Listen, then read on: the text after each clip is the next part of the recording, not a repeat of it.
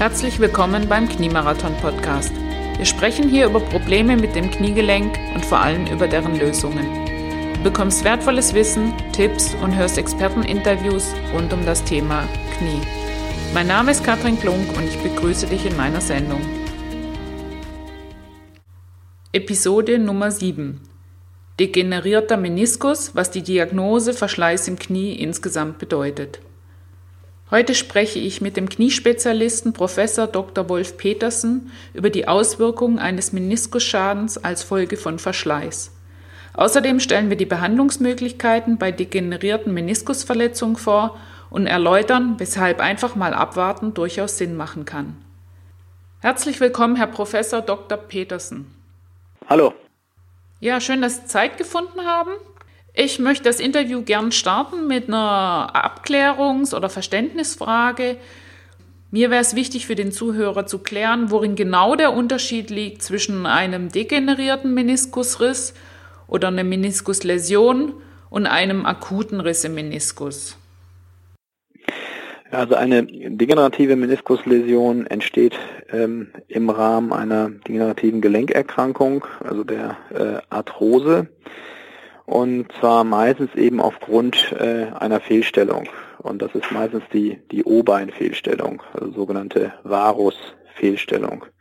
Und beim akuten Meniskusriss kommt es zu einem akuten Trauma des Kniegelenkes und ähm, diese akuten Meniskusrisse treten meistens eben in Kombination eben auch noch mit Bandverletzungen auf. Das ist so ein Merkmal, was eigentlich die ähm, beiden Läsionen unterscheidet. Ja. Also einmal eben in Kombination mit Bandverletzung, das andere eben in Kombination mit einer O-Bein-Deformität des Beines. Und äh, so ein degenerativen Meniskusriss heißt es dann, der entsteht allmählich? Genau, der entsteht halt Schritt für Schritt. Es kommt eben aufgrund dieser O-Beinstellung eben zu einer Überlastung des inneren Kompartimentes des Kniegelenkes. Gut, das kann bei einer X-Bein-Fehlstellung fürs Äußere auch zutreffen. Und ähm, so entwickeln sich dann Verschleißprozesse im Meniskusgewebe und irgendwann kommt es dann zu einem Versagen des Gewebes und dann zu dieser Rissbildung. Das kann spontan sein, das kann ein Schritt, der falsche Schritt auf der Treppe sein, es kann eine unbedeutende Drehbewegung sein, dann kommt es zu einem plötzlichen Schmerz und dann können diese Läsionen entstehen. Gibt es das ein anderer Schmerz wie es beim akuten Meniskusriss? Ja gut, ähm, der, also der, der Schmerz beim akuten Meniskusriss ist meistens wesentlich stärker, weil das Trauma auch ein ganz anderes ist und ich sag mal diese begleitenden Bandverletzungen eben auch für die Schmerzen sorgen, so dass außerdem ist es meistens mit einem stärkeren Gelenkerguss begleitet oder von einem stärkeren Gelenkerguss begleitet, da es eben im Rahmen dieser Gelenkverletzung eben auch ins Gelenk hinein blutet. Und dadurch entsteht eben Spannungsgefühl im Bereich der Gelenkkapsel, was äh, viel, sag ich mal, akuter und, äh, und stärker den Patienten beeinträchtigt als so eine, ja, ich sag mal, degenerative oder atraumatische Meniskusläsion. Okay. Heißt es dann konkret, dass man die Schmerzen bei so einer degenerativen Meniskusriss, dass es immer stärker wird mit der Zeit, je mehr Verschleiß eintritt? Mm, naja, das ist unterschiedlich. Also degenerative Meniskusläsionen können sich unterschiedlich entwickeln. Ähm, ein, bei einem Teil der Patienten verstärken sich die Beschwerden eher und ein Teil der Patienten reagiert oder kann positiv darauf reagieren und die Beschwerden können sich auch im Verlauf bessern. Das ist eben unterschiedlich. Da gibt es verschiedene Verläufe. Und wenn wir jetzt mal den schönen Fall oder den optimalen Fall annehmen, welchen Zeitraum muss ich da so mindestens rechnen, dass ich sage, ich probiere es jetzt mal aus, ob sich's verbessert? Ja, das sollten schon, da sollte man schon ein paar Monate abwarten. Also wenn, äh, ich sag mal, wenn sich nach sechs Monaten nichts verbessert hat, ist es unwahrscheinlich, dass sich das Ganze noch weiter verbessert. Okay, und in den sechs Monaten, was raten Sie dem Patienten in der Zeit zu tun? Im Prinzip grundsätzlich einfach abwarten, weil man äh, die Meniskusläsion an sich ähm, weder durch Physiotherapie noch durch andere Maßnahmen ähm, wieder heilen kann oder sagen wir, ähm, verbessern kann. Man kann symptomatisch behandeln, man kann in der Zeit ähm, Schmerzmittel nehmen äh, oder entzündungshemmende Medikamente, die eben den Schmerz und die Entzündungsreaktion im Gelenk reduzieren, also Diclofenac, äh, Voltaren, Ibuprofen etc. Und man kann natürlich gucken, ob dass man mit physiotherapeutischen Maßnahmen, ähm, sag ich mal, den, ja ich sag mal, negativen Folgen einer längeren schmerzhaften Periode des Kniegelenkes entgegenwirkt, also der, der Muskelatrophie, dass man versucht, den Quadrizeps zu stärken, aber auch die Kniebeuger zu stärken und dass man eben versucht, die Beweglichkeit des Kniegelenkes freizuhalten. Okay, und angenommen, der Patient sagt, naja, ich, ich weiß ich was, ich schluck irgendwelche Tabletten und mache jetzt mal so weiter wie bisher und guck mal, wie sich's entwickelt. Schadet man dadurch dem Meniskus noch zusätzlich? Ja, das hat man früher gedacht. Das ist äh, wahrscheinlich aber nicht so. Also man kann durchaus abwarten, ohne dem Gelenk an sich. Also früher ist man davon ausgegangen, dass man durch diese instabilen Meniskusläsionen Knorpel, also weitere Knorpelläsionen ähm, des darunterliegenden Knorpels erzeugt. Das ist wahrscheinlich aber nicht so man kann das schon abwarten, nur wenn es nach einer gewissen Zeit eben sich nicht bessert, dann ist man doch besser damit beraten, ähm, eine Arthroskopie durchführen zu lassen und den entsprechenden Anteil des Meniskus dann entfernen zu lassen. Und Sie haben vorher spannend gesagt, äh, bei dem einen läuft es in die Richtung und bei dem anderen in, in eine Richtung, wo sich keine Besserung ergibt. Wie erklärt sich das die Medizin, dass es so unterschiedliche Verläufe gibt? Es gibt ja unterschiedliche Rissformen. Äh, es gibt sogenannte Lappenrisse. Da ist quasi ein Teil, ja, sag mal so winkelförmig herausgerissen. Das sind eher instabile Risse, wo sich dann diese eingerissenen Meniskusfragmente im Gelenkspalt einklemmen können. Das sind äh, Rupturen, die sich eher nicht gut für eine konservative Therapie eignen. Im Gegensatz dazu gibt es sogenannte horizontale Läsionen. Da wird quasi im sagen wir, horizontal steht der Meniskus einmal durchteilt. Da entstehen aber keine instabilen Meniskusfragmente. Und wenn man das Gelenk belastet, werden diese Risse eher zusammengedrückt. Die reagieren eher positiv eben auf eine konservative Therapie. Okay, also das heißt, aufgrund einer MRT-Untersuchung könnte man zumindest eine Prognose stellen? Prognose, ja, das sicher, ja, ja. Mhm.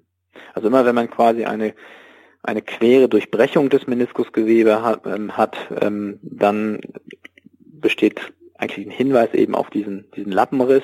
Das wäre eben prognostisch eher so, dass man dann äh, eine Arthroskopie empfiehlt, während bei diesen Horizontalläsionen kann man im Prinzip ruhig abwarten. Aber wenn die sich natürlich auch nach sechs Monaten nicht bessern, ähm, ist man dann auch gut beraten, eine Arthroskopie zu machen. Dann man kann also mit der MRT nicht jede Rissform sicher sehen. Das muss man eben auch sagen. Ja, ja.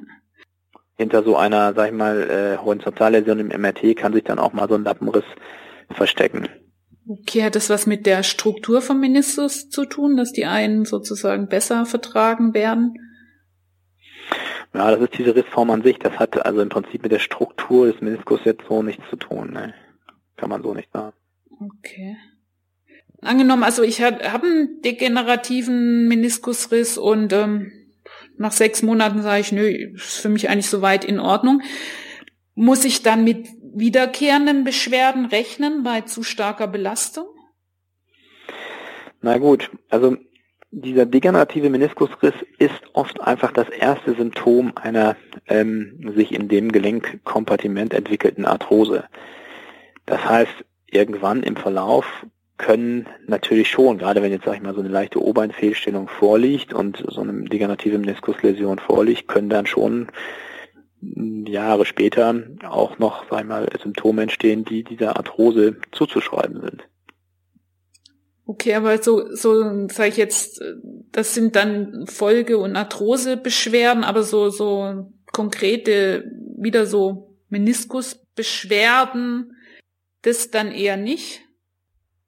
Das kann auch passieren. Das ist ja sehr unterschiedlich.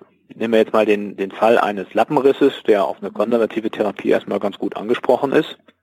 Ähm, der liegt dann erstmal gut. Bei einer vielleicht ungünstigen Bewegung kann, sag ich mal, dieses Meniskusfragment natürlich wieder einklemmen oder gedrückt werden oder wie auch immer und ähm, dann wieder für Probleme sorgen.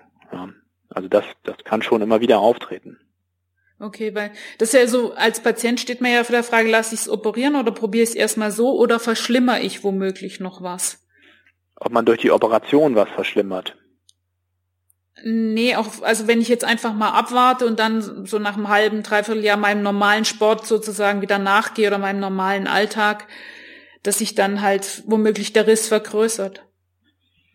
Ja, die Frage ist natürlich jetzt schwierig zu beantworten, ähm, weil ich meine, rein theoretisch kann natürlich ein Riss ähm, sich auch noch äh, verschlimmern. Trotzdem muss ich sagen, äh, würde ich glaube ich immer zunächst abwartend äh, konservativ therapieren. Okay. Ähm, Sie haben vorher gesagt, akute Risse kommt ja ein bisschen auch auf die Rissform an, kann man ja sozusagen nähen. Wie sieht es bei den degenerativen Rissen aus? Ja, bei den degenerativen, äh, die, da kommt eher, sage ich mal, eine Teilentfernung in Frage. Es gibt aber auch Rissformen, zum Beispiel wenn es sich um Kombination aus einem Lappenanteil und einer Horizontalläsion äh, handelt, dann kann man auch einmal ein kombiniertes Vorgehen wählen, dass man sozusagen diesen instabilen Lappenanteil entfernt und quasi diese beiden, ähm, sagen wir mal, das obere und untere Meniskusfragment dann über eine Naht noch verschließt. Ähm, solche Sachen können dann mal sinnvoll sein in Einzelfällen. Aber sag ich mal so generell wird eher eine Teilsektion durchgeführt. Manchmal hört man ja dann auch, dass eine Achsenumstellung mit empfohlen wird. Mhm. Hängt sicherlich davon ab, wie viel, wie, wie stark die O-Beine ausgeprägt sind oder X-Beine. Ja, also das ist eben das, also eine Achsenumstellung machen auf jeden Fall Sinn. Ähm, wie gesagt, weil es ja, ich, das, ich hatte ja schon erwähnt, dass die O- oder X-Bein-Deformität eben ganz äh, entscheidend dafür sind, äh, ob sich so eine innere oder äußere äh, Kniearthrose entwickelt. Und sagen wir, die kausale Therapie, um das anzugehen, ist tatsächlich die Entlastung der Innen- oder Außenseite durch eben eine Achsumstellung des Kniegelenkes. Und das sind oft Operationen, die sich quasi aus dieser Problematik ergeben und durchaus sinnvoll sind. Eine Achsumstellung, ist das ein größerer Eingriff? Das ist sicher ein größerer Eingriff. Äh, ich sag mal noch so eine Meniskusoperation, also eine Teilresektion kann der Patient ja sofort drauftreten, braucht keine Stützen, ähm, kann äh, also das Kniegelenk voll belasten, während nach so einer Umstellungsoperation A, der stationäre Aufenthalt schon mal etwas länger dauert. Die Patienten sind so knapp vier äh, Tage bei uns. Aber die müssen eben das Kniegelenk auch, äh, können es nicht gleich voll belasten, sondern müssen so einplanen, so vier bis sechs Wochen dann unter AMG-Stützen zu gehen und dann eben nur mit 10 bis 20 Kilogramm das Gelenk zu belasten. Okay. Und ich meine, in der Regel hat man doch O-Beine auf beiden Seiten. Wie wird denn das gehandhabt? Also da würden wir nur das symptomatische Kniegelenk adressieren. Nicht prophylaktisch ein O-Bein umstellen, ähm, damit sich da keine Arthrose entwickelt und ähm, das auch für den Patienten dann hinterher möglich sozusagen mit, ich nenne es jetzt mal, zwei verschiedenen Beinen gut zurechtzukommen. Also meistens sind es ja keine, ähm, ja, sagen wir so ganz massiven äh, Defiziten, so dass es jetzt nicht, sag ich mal, so aussieht, dass eine krumm ist und das andere dann, sag ich mal, so einen Gegenschwung hat. So sieht's ja meistens nicht aus. Also meistens sieht man das jetzt so auf den ersten Blick gar nicht, dass da quasi eine Umstandsoperation durch, äh, durchgeführt wurde. Dann würde mich noch interessieren, so, äh, Sie haben vorher angesprochen, so eine Teilentfernung, gibt's da, äh, sagen wir mal, eine medizinische Grenze, wo man sagt, nee, das ist vernachlässigbar? Ich würde sagen 50 Prozent des Meniskus. Äh, wenn man mehr als 50 Prozent entfernt, dann äh, sagen wir, geht das eher, oder dann, dann würde ich sagen, ist auf der ähm, Seite besteht einfach eine Arthrosegefahr aufgrund der Teilresektion oder wenn quasi der gesamte Meniskus einmal durch ist. Es gibt eben auch ein paar Risse, also diese kompletten Radiärrisse oder auch die sogenannten Wurzelausrisse der Menisken. Das sind äh, schon Meniskusrisse, die eben nicht so gutartig sind, weil ähm, diese Meniskusrisse mit einem kompletten Funktionsverlust vergesellschaftet sind.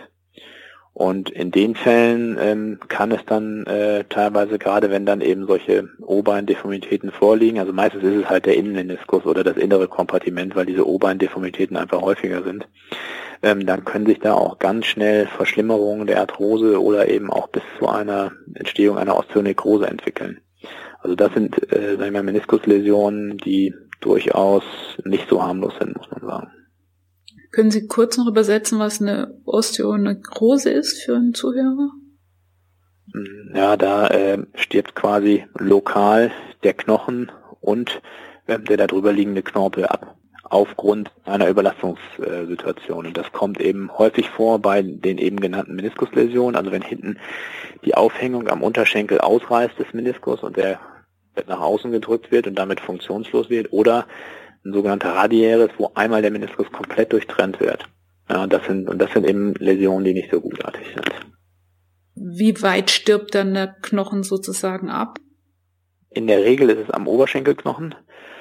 In der Regel ist es so eine ja, Zone im Bereich der hauptlastaufnehmenden äh, Fläche von so einmal 1,5 bis zu 2 Zentimetern. Läuft es im Stadium erst geht der Knorpel kaputt und dann der Knochen oder kann das auch parallel funktionieren? Na, erst geht meistens der Knorpel kaputt, weil der Knorpel ja drüber liegt. Ne? Was bleibt denn jetzt Patienten, die sozusagen äh, eine X-Bein-Deformation haben, einen, einen großen Verlust vom Meniskus? Was für Möglichkeiten haben die dann noch? Na, da kann man äh, das X-Bein korrigieren. Okay, und der Meniskus wird dann genäht oder was macht man dann? Wie gesagt, meistens muss man dann Teilresektionen durchführen. Und also wie gesagt, wenn dann noch so eine Horizontalkomponente ist, kann man das auch mal dann noch nähen, um sag ich mal die Resektion, das Resektionsausmaß möglichst gering zu halten, aber ähm, so diese klassischen Nähte sind einfach nur bei den akuten Läsionen. Okay. Die Medizin hat ja, glaube ich, in den letzten Jahren so stark erkannt, wie wichtig der Meniskus ist. Mhm. Wo geht der Trend hin in Bezug auf Meniskusbehandlung?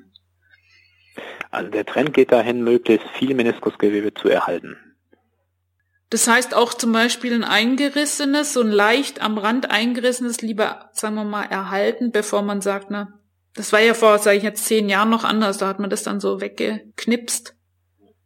Also wir sind wesentlich großzügiger mit, mit Nähten.